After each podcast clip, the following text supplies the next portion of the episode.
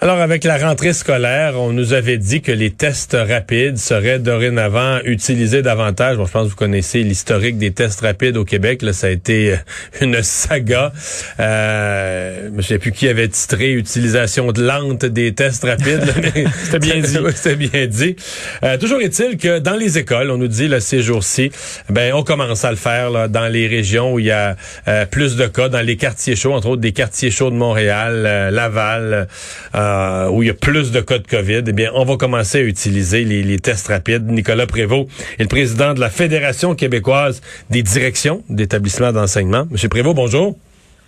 Bonjour, Monsieur Dumont. Première question peut-être plus technique, mais est-ce que euh, le, la décision de dire bon dans telle école ou dans quel tel quartier on utilise les tests rapides, est-ce que c'est une décision de la santé publique qui vous est imposée au milieu scolaire? Est-ce que c'est une décision des directions d'école?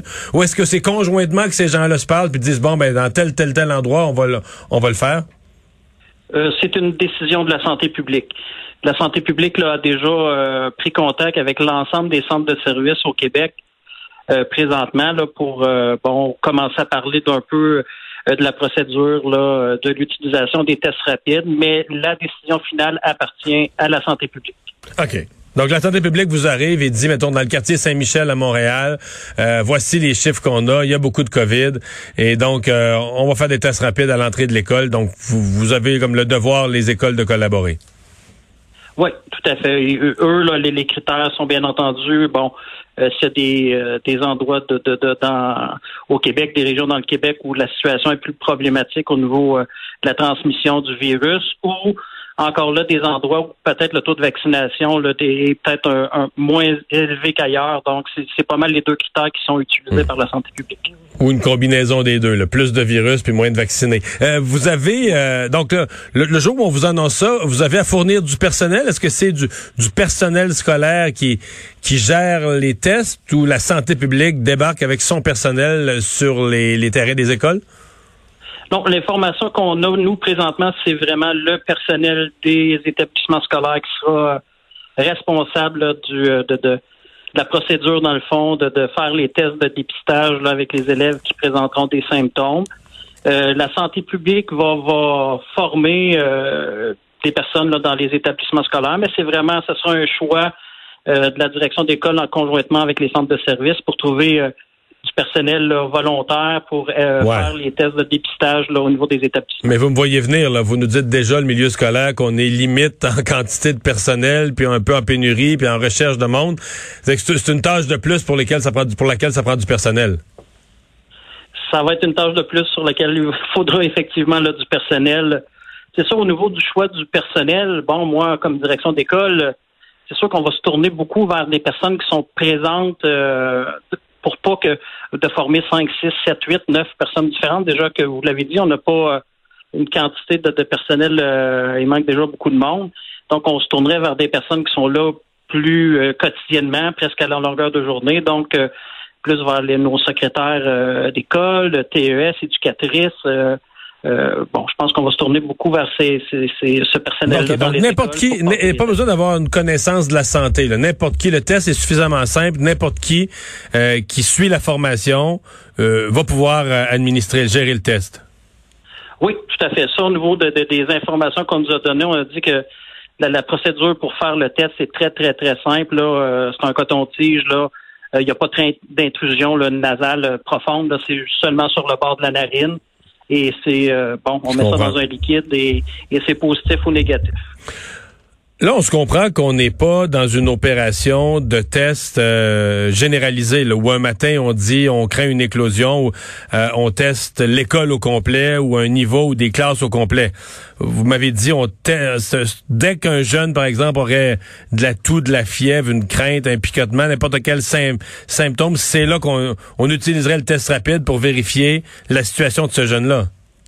Oui, euh, bon, si le jeune présente, euh, bon, il est à la maison, puis il présente déjà de certains symptômes, euh, c'est la même procédure qu'habituellement. On va demander aux parents, là, si l'enfant est malade, de le garder à la maison. Mais si l'enfant se présenterait dans un établissement scolaire en cours de journée et que sa situation, là, bon, en cours de la journée, ben, il y aurait des, des, symptômes, ça sera l'équipe scolaire de valider si ces symptômes-là sont, sont les suffisants pour effectivement passer le, test de dépistage rapide et par la suite, là, euh, bien entendu, avertir les parents.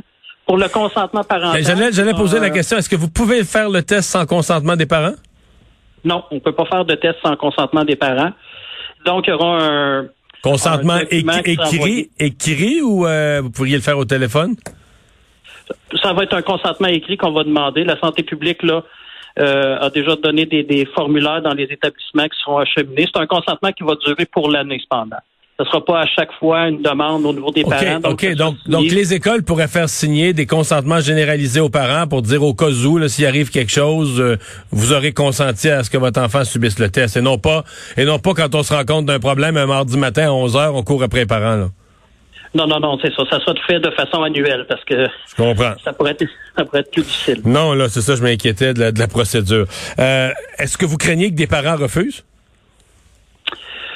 Oui, on a euh, bien entendu, on, bon, les parents euh, ont, des craintes, certaines craintes, parce que les tests seront passés par du, personnel du milieu scolaire.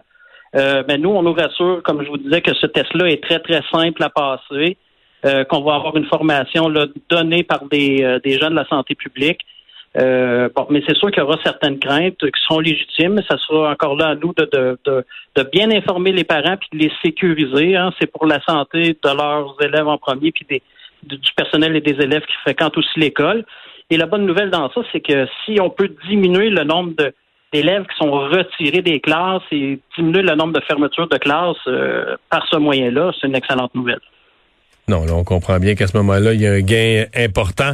Euh, ça, là, ça commence tout juste l'école. On, on, compte en quelques jours. Dans certains cas, c'est un jour ou deux. Est-ce que vous avez déjà écho? Parce qu'on a entendu qu'il y aurait déjà certaines premières éclosions ou certains cas dans les écoles aussi, aussitôt dans l'année? Oui, il y a déjà des cas. On, on s'est informé auprès de nos présidents des différentes régions. On parle présentement peut-être de 160 cas actifs dans les écoles euh, du Québec et, de 8 classes là, de fermées présentement. Hmm, ça commence tôt.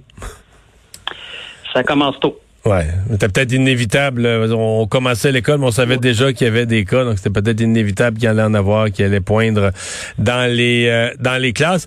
La procédure dans ces cas-là, parce que certains avaient dit euh, euh, après la conférence de presse du ministre de l'Éducation qu'il restait un peu de flou sur qu'est-ce qu'on fait quand on découvre un ou des cas à l'école. Est-ce que c'est flou? Est-ce que votre connaissance, est-ce que les gens savent exactement comment procéder dès ce moment-là?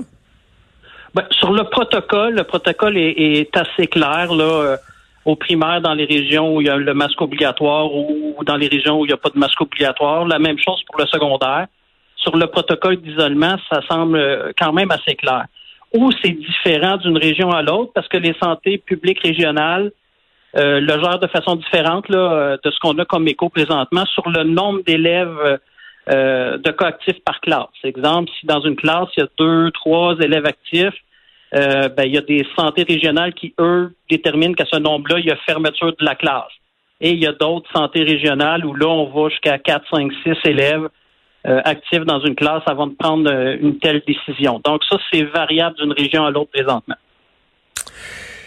Ben, on va vous souhaiter que tout ça se passe bien, une bonne année scolaire. Merci beaucoup d'avoir été avec nous. C'est moi qui vous remercie. Bonne fin de journée. Au revoir, Nicolas Prévost, le président de la Fédération des directions d'établissements d'enseignement.